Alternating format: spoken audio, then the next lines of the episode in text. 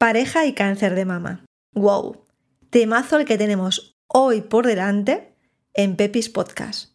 Temazo que habéis sido varias de vosotras quienes me habéis preguntado por el canal de Instagram de Pepis Club. No es un tema que se pueda resolver en un solo podcast, en un solo episodio, en dos ni en tres. Todo el tema relacionado con la sexualidad, con la pareja, con la falta de pareja, se merece como una sección, casi como un programa para ello. Y esto es una indirecta que le estoy tirando a una personita que seguramente está escuchando este episodio porque es una pepis de, de, los pies a la cabeza y que tiene algo entre manos que yo no quiero adelantar, pero que está relacionado con ello, con tema de sexualidad, con tema de pareja. Y ahí lo dejo. Yo en este episodio, bueno, pues voy a hablar o voy a reflexionar sobre los factores que considero importantes. Y tras hacer la reflexión, ¿vale? Tras preparar eh, el episodio para hoy, me he quedado con tres palabras clave. A ver si a vosotros también os resuena. Y por supuesto, siempre, sin pelos en la lengua, yo voy a compartir mi experiencia personal. Ya sabéis, siempre lo digo, que si esto fuera para mí no me abriría tanto, pero entiendo que esto puede ayudar.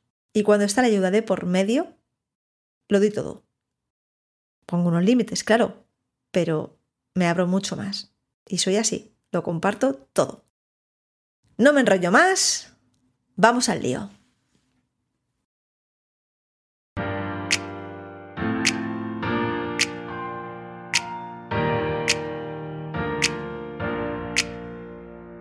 Bienvenidas, Pepis.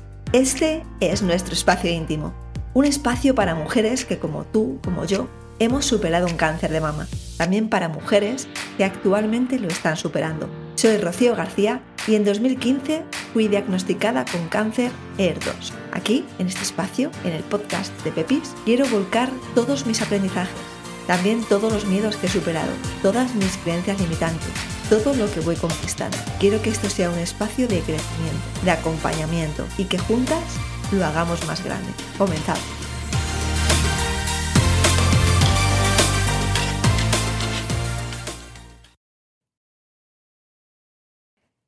Pues sí, Pepi, se pueden dar muchísimas circunstancias cuando vives un cáncer de mama teniendo pareja. Muchos factores. Evidentemente hay una gran carga personal, porque es algo muy experiencial, además de dos personas. Pero para mí, personalmente, entiendo que hay factores que se repiten.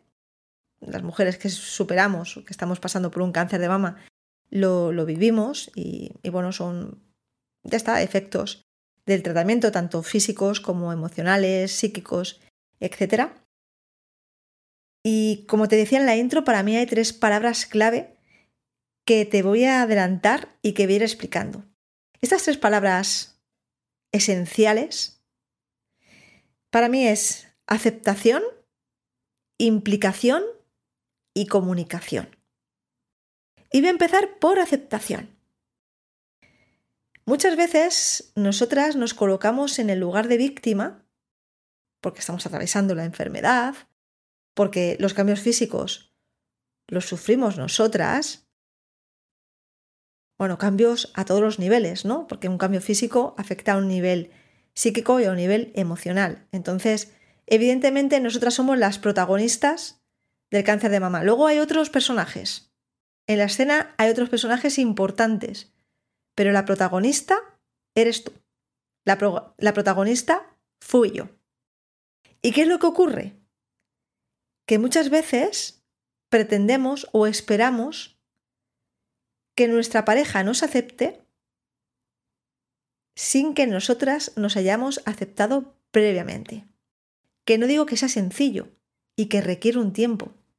Pero claro, ¿cómo va a aceptar alguien que hayas cambiado si tú no lo estás aceptando. Es más, muchas veces las mujeres que pasan por el cáncer de mama asocian la feminidad con tener dos tetas, con el pecho. Es decir, somos mujeres porque tenemos dos pechos. Y en el momento en que perdemos uno de ellos por mastectomía, dejamos de ser mujer, dejamos de ser femeninas. Nos, convertimos como yo tengo un episodio, en mujeres de segunda categoría.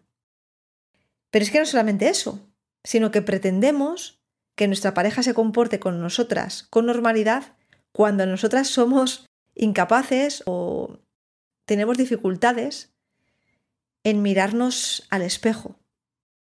Y nos quedamos un poco ancladas al pasado y al ¿por qué a mí? ¿Qué va a ser de mí? ¿Cómo me siento?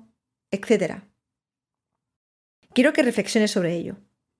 Porque está claro que la pareja que te acompaña tiene que ver que eres mucho más que, dos senos y tiene que ver más allá de la cicatriz.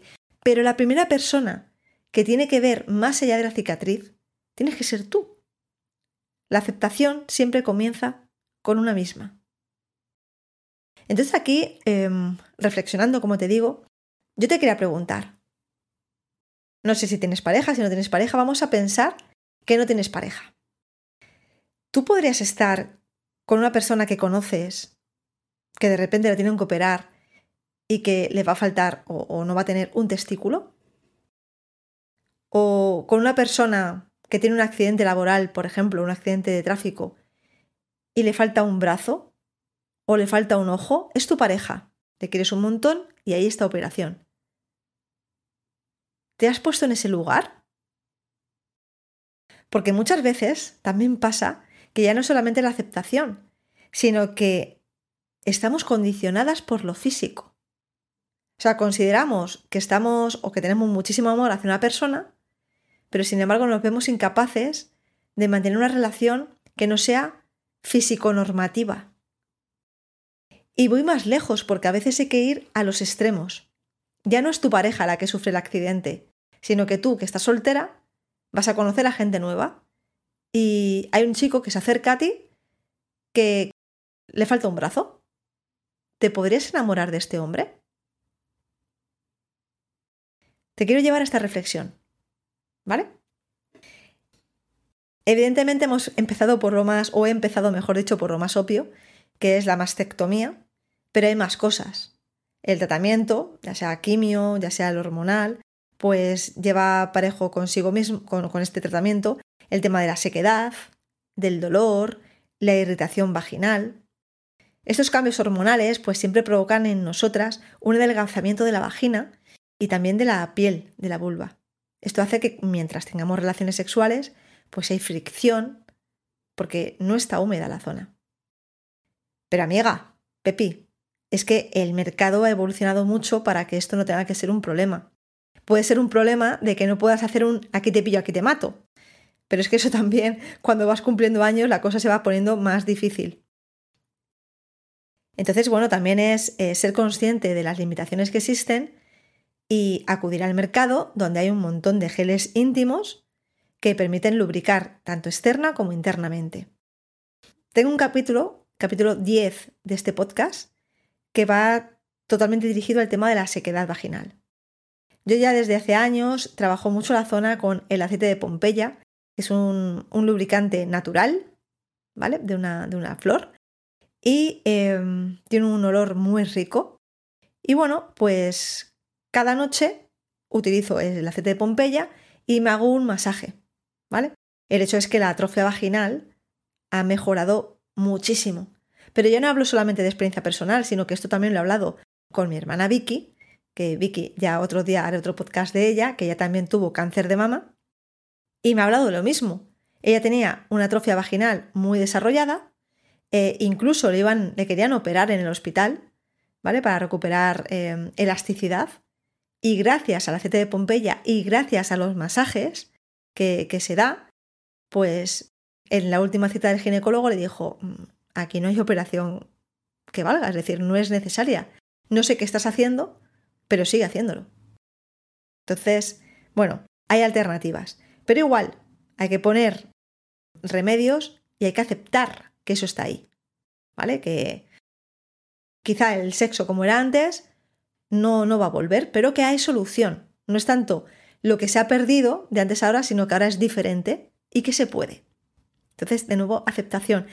Aceptación también, por supuesto, con tema de sofocos, calores nocturnos. Suele ser algo temporal que puede durar meses y también tenemos que poner de nuestra parte. Bueno, pues vamos a ir eh, vestir de una forma ligera, vamos a, a evitar bebidas calientes, vamos a refrescarnos. Más cambios, caída del pelo, cejas, pestañas. Estamos en momentos muy vulnerables.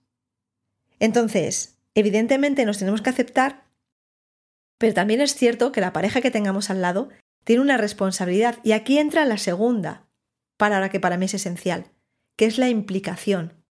Tanto porque nosotras implicamos a nuestra pareja en ese cambio, en ese proceso, tanto físico, psíquico, emocional, como porque ellos, que muchas veces están desbordados y no saben gestionar emocionalmente todo lo que tienen, las mujeres, pues hemos venido a este mundo a ayudar y a estar para los demás, es así, es energía femenina, y ellos tienen la energía, otra energía, que es más de acción, de proveer, es decir, es casi de las cavernas, ¿no? Aquí quiero puntualizar. Toda la persona tiene energía masculina y femenina. Ahora bien, la energía femenina pues está en la, más en la mujer, la energía masculina está más en el hombre. Lo bueno es equilibrarla, pero es cierto que mujeres y hombres no nos comportamos de la misma forma. Y esto es naturaleza. No es ni feminismo ni es machismo, es naturaleza. No tenemos la misma fuerza, no tenemos la misma elasticidad, no tenemos la misma visión panorámica, focal, no tenemos, es naturaleza. Esto ya no es que sea mi visión personal, es, son estudios científicos y datos probados y comprobados. Pero volviendo, ellos, aunque tú eres la protagonista de esta película, el cáncer de mama lo sufres tú y los cambios los tienes tú, él puede sentirse protagonista de, madre mía, lo que se me ha venido encima. Entonces aquí, amiga, también te tienes que dar cuenta del nivel de madurez que tiene tu pareja. Porque te puedo asegurar que bastante tienes con lo tuyo como para tener que cuidar a un niño. Ahora bien, si tu pareja es madura y lo que necesitas eso es dar un paso él adelante para que tú te, sientes bien, pero necesita que tú le impliques en el proceso. Oye, vamos a, mirarme delante del espejo los dos. O me acariciar, nos vamos a acariciar los dos la cicatriz. Bueno, pues esta postura ahora mismo no se puede hacer, pero se puede hacer esto otro. Implicar, porque el proceso no solamente es tuyo, aunque es tu cuerpo y aunque tú eres tu protagonista. Estamos hablando de relación de pareja, por lo tanto hay como un tercer ente.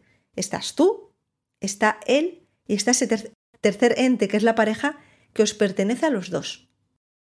Entonces esto no va de que sea tu guerra personal, ni tampoco va de que él no tenga que hacer nada. A ese tercer ente tenéis que alimentarle. Y aquí para mí entra la tercera palabra esencial, que es la comunicación. Fundamental. Es decir, la comunicación es lo que puede hacer que después de un cáncer de mama tu pareja salga mucho más fortalecida.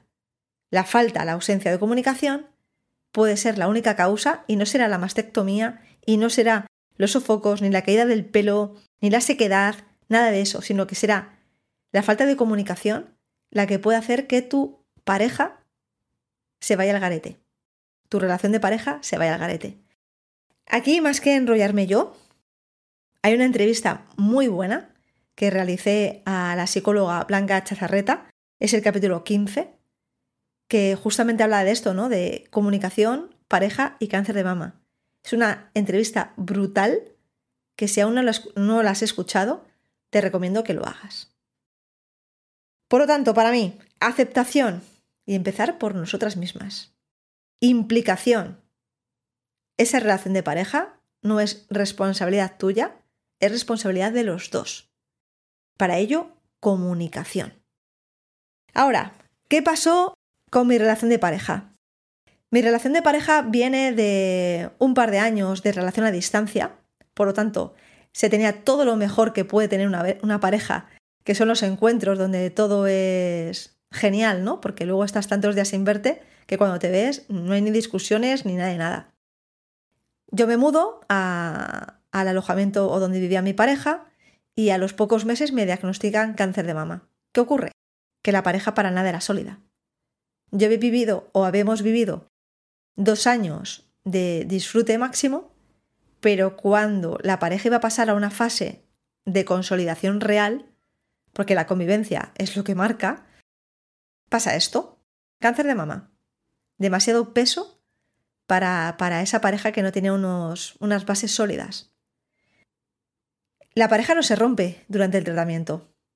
Aunque hay razones de sobra para que se hubiera roto, no se rompe. Y no se rompe, pues por una parte, y hablo de la mía, obviamente, porque bastante tenía yo con poner el foco en mi salud, en sobrevivir, en sobrevivir, ¿no? Diría en agarrarme a la vida y pasar el tratamiento lo mejor posible, ¿no? Con, el mínimo efectos secundarios y sobre todo como una gran lección de vida, como un gran aprendizaje. Como para meterme en el berenjenal de tener que estar eh, lidiando con una cosa o con la otra.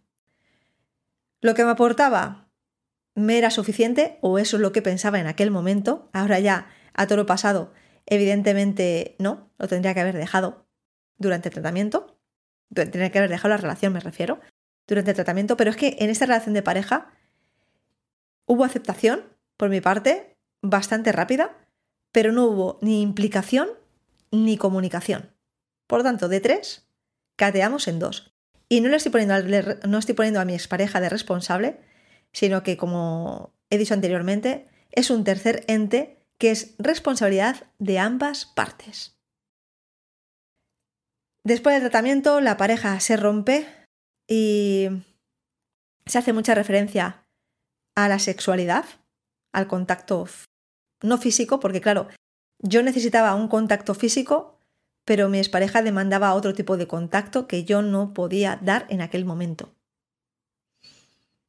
Pero la sexualidad, te puedo decir, quería Pepi, que era solamente la guinda del pastel. Solo la guinda del pastel. Así que si el cáncer de mama te aleja de la pareja que tienes actualmente o de la que tenías, para, reflexiona y aprende todas las lecciones que te ha traído. Y si te ha fortalecido, enhorabuena.